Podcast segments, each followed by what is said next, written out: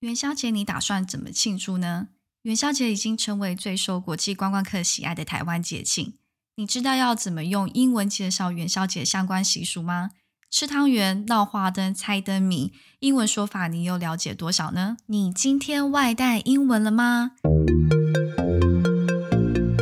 欢迎收听外带英文 English to Go，让你轻松外带使用英文。我是珍妮，今天要介绍主题有小过年之称的元宵节。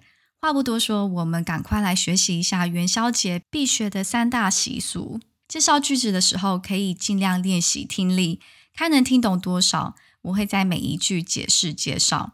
Various traditional customs are held during Lantern Festival including watching lanterns, guessing lantern riddles, and eating yuan 你听出来接下来要介绍的三大习俗是哪些吗？没错，就是赏花灯 （watching lanterns）、猜灯谜 （guessing lantern riddles） 跟吃汤圆 （eating 元宵）。第一个要介绍的是赏花灯。那我们灯笼的英文单字是 lanterns，所以赏花灯叫做 watching lanterns。In order to popularize Buddhism during the Han Dynasty, one of the emperors gave an order to light lanterns in the imperial palace to worship and show respect for Buddha on the 15th day of the first lunar month. Thus, hanging lanterns gradually became the tradition of the Chinese people. In order to popularize Buddhism during the Han Dynasty, in order to 是为了的意思，popularize 就是普及，Buddhism 就是佛教，那佛的话就是 Buddha。During the Han Dynasty。 Dynasty 就是朝代，那 Han Dynasty 就是汉朝。In order to popularize Buddhism during the Han Dynasty，起源是为了汉代要普及佛教。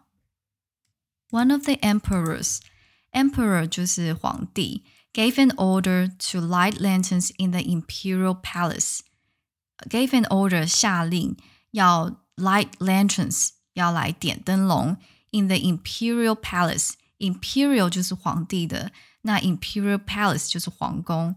To worship and show respect for Buddha，来敬拜和尊重佛祖。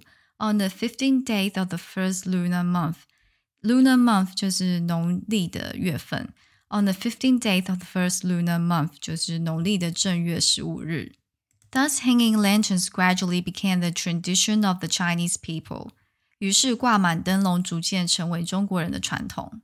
Today, watching decorative lanterns is a traditional festival custom of Lantern Festival. Various shapes and types of lanterns can be seen in the streets which attract countless visitors. The traditional festive lantern have made from bamboo but the electronic counterparts have become popular in the recent years. Today, watching decorative lantern, decorative 就是装饰性的 ，decorative lantern 就是花灯。is a traditional festival custom，就是一个传统节日的习俗。Of Lantern Festival 是元宵节，所以今日赏花灯是元宵节传统节日的习俗。Various shapes and types of lantern，各种各式各样的灯笼，can be seen in the street，可以在街上看到，which attract countless visitors。Countless 就是无数的，visitor 就是游客。 街上可以看到挂满各种形状和类型的灯笼，吸引了无数关灯的游客。The traditional festive lantern 传统的花灯 have made from bamboo 是用竹子作为材料，bamboo 就是竹子。But the electronic counterparts have become popular in recent years。不过近年来以电动花灯为主。第二个要介绍的元宵节习俗是猜灯谜。 Guessing lantern riddles. Guessing lantern riddles is regarded as an indispensable part of the lantern festival since Song dynasty. During that time some people wrote all kinds of riddles on pieces of paper and pasted them on the surface of colorful lanterns to let visitors guess. This festive activity can also enlighten wisdom, so many people responded and gradually become an indispensable part of the lantern festival. Guessing lantern riddles Guessing 就是猜，也可以用 solving。Guessing lantern riddles 就是猜灯谜，is regarded as 被视为 an indispensable part。dispensable 就是可有可无，前面加个 in 就是反义词，必不可少的。 indispensable part of the Lantern Festival，就是元宵节必不可少的部分。Since Song Dynasty，Song Dynasty 就是刚刚有教过，Dynasty 是朝代，那宋朝就是 Song Dynasty。 那猜灯米从宋代开始就被认为是元宵节必不可少的部分。During that time，当时 some people wrote all kinds of riddles on pieces of paper。有些人会把谜语写在纸条上，and pasted them on the surface of colorful lanterns to let visitor guess。贴在五颜六色的灯笼上，供游客猜。This festive activity，猜灯谜这个活动 can also enlighten wisdom。enlighten 就是启发动词，enlighten wisdom 就是启发智慧。So many people responded and gradually became an indispensable part of the Lantern Festival。所以响应的人众多，就逐渐成为元宵节不可缺少的节目。第三个要介绍的元宵节习俗是吃元宵。 吃元宵就是 eating 元宵，那也可以说汤圆。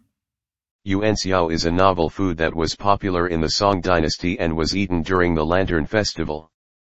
Yuanxiao is a glutinous rice dumpling ball stuffed with different fillings and is also called tang yuan since it is round in shape. 元宵 is a novel food. Novel 就是新奇的，元宵是一个新奇的食品。That was popular in Song Dynasty，是在宋朝的时候流行 and was eaten during the Lantern Festival，而且是在元宵节的时候吃的。最早是叫浮圆子，后来又称为元宵。元宵 is a glutinous rice dumpling ball。Glutinous 就是粘稠的，glutinous rice 就是糯米。Stuffed with different fillings 就填入不同的馅料，and is also called 汤圆 since it's round in shape，因为它是包成圆形，所以又称为汤圆。The common fillings for making yuanxiao include sugar, peanut, sesame, sweetened bean, and jujube paste. Because yuanxiao can be boiled, fried, or steamed, and each has a unique taste, it is very popular.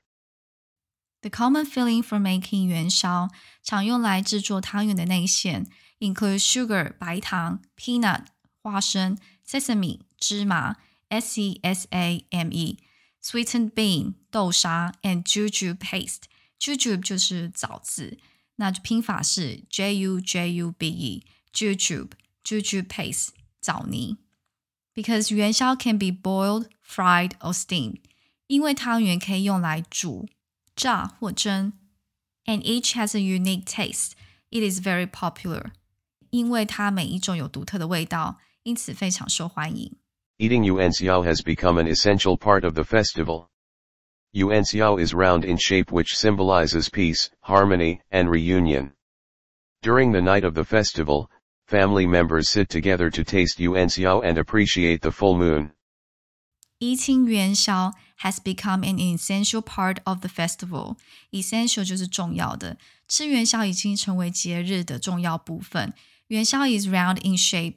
元宵它是圆形的，which symbolize symbolize 就是象征 peace, harmony, and reunion. Peace 平安，harmony 和谐 and reunion reunion 就是团聚团圆。During the night of the festival，就是在节庆的当日晚上，family members sit together to taste 元宵 and appreciate the full moon。appreciate 就是欣赏，the full moon 欣赏满月。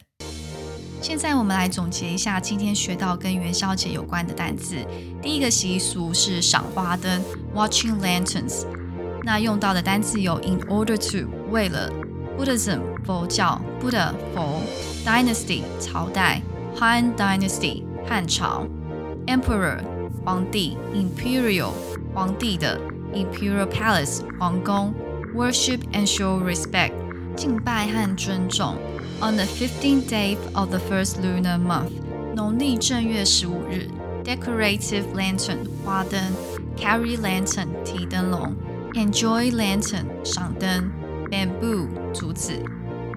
第二个习俗，猜灯谜，guessing lantern riddles，lantern riddles 灯谜，guessing lantern riddles 猜灯谜，be regarded as 被视为，indispensable 不可缺少的 ，dispensable 可有可无的 enlighten wisdom，启发智慧。第三个习俗，吃汤圆，eating 汤圆，或是 eating 元宵。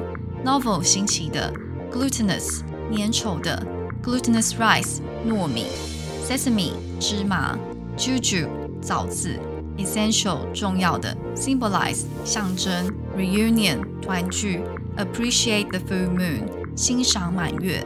希望今天的文章让你有所收获，欢迎留言跟我分享元宵节有趣的习俗。如果想要进一步学习今天 podcast 节目的内容，欢迎写信给我 into go 六六六 at gmail dot com e n t o g o 六六六小老鼠 gmail dot com，我会把今天节目的讲稿 email 给你哦。谢谢收听今天的节目，明天你想外带什么呢？订阅外带英文的频道，随时补充最新英文潮流。